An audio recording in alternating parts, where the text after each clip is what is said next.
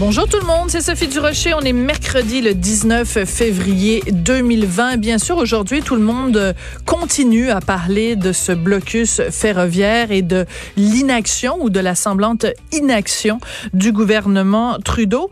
Moi, je veux vous en parler, mais sous un angle différent. Je veux vous parler de la couverture internationale de ce conflit-là. Et quand on regarde la façon dont certains journaux étrangers couvrent un conflit qui est un conflit local, ben on se demande vraiment il y a tellement d'erreurs et d'approximations et d'informations erronées. On se dit ben s'ils se trompent à ce point-là, s'ils se mettent à ce point-là un doigt dans l'œil pour voir quelque chose qui se passe ici, donc on est à même de dire si c'est vrai ou pas.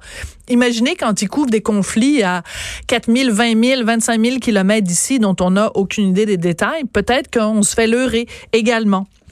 La raison pour laquelle je vous parle de ça, c'est que le Figaro, qui est quand même un journal français supposément réputé, a pondu il y a 48 heures un texte complètement délirant sur le blocus ferroviaire et ils font rire d'eux partout au Québec, puis même peut-être même à travers le Canada.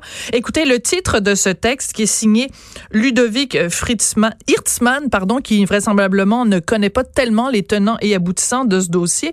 Le titre, c'est Les Indiens Mohawks bloquent les trains et l'économie du Canada. Donc déjà, ça part mal, mais c'est surtout le vocabulaire qui est utilisé par le Figaro. On dit, écoutez, la première phrase du texte, c'est vraiment là, on a l'impression d'être dans un dans un roman de Victor Hugo ou dans un dans un en train de lire une bande dessinée, mettons Lucky Luke. Les redoutables Mohawks ont déterré la hache de guerre partout au Canada. Hey, on est en 2020. Vous êtes encore en train d'utiliser ce genre de vocabulaire-là. Ils ont déterré la hache de guerre. Ils ont fait la danse de la pluie tant qu'à y être, puis ils ont vu rouge, puis euh, les plumes revolent. Hey, où le Figaro, là?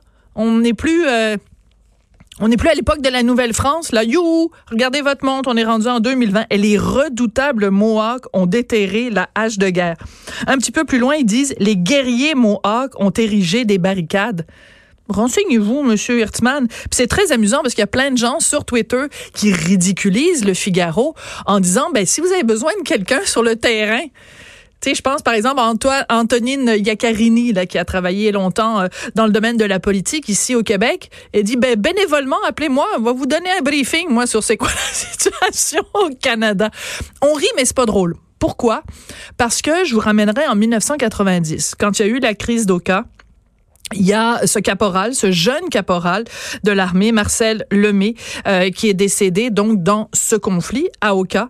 Et euh, je m'en souviens fort bien, puisqu'à l'époque, j'étais une toute jeune reporter à Radio-Canada dans la salle des nouvelles. Et c'est à moi qu'on avait demandé de faire la chronique nécrologique de ce jeune homme, ce jeune soldat vaillant.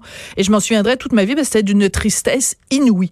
Ce qui m'avait surtout rendu triste, ce qui m'avait également rendu triste, c'est que peut-être 24 heures plus tard, dans un journal français, et là, j'avoue que ma mémoire fait défaillance, est-ce que c'était Le Monde ou c'était encore une fois Le Figaro? On avait écrit tout un texte pour dire qu'un Indien, un autochtone, avait été tué par un soldat de l'armée canadienne. Donc, vous imaginez, vous êtes à Paris, vous prenez un petit café à la terrasse du Flore, puis vous vous dites, hey, c'est donc bien effrayant ce qui se passe au Canada.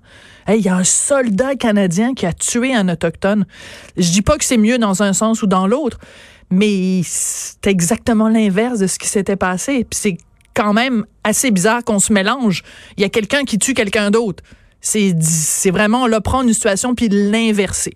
Alors je pense qu'il y a des leçons à retenir de tout ça quand on regarde la façon dont le Figaro couvre le, le conflit qui se déroule en ce moment en parlant de redoutables Mohawks qui ont déterré la hache de guerre. Ben moi je m'excuse mais ça me fait pousser un grand. Ben voyons donc.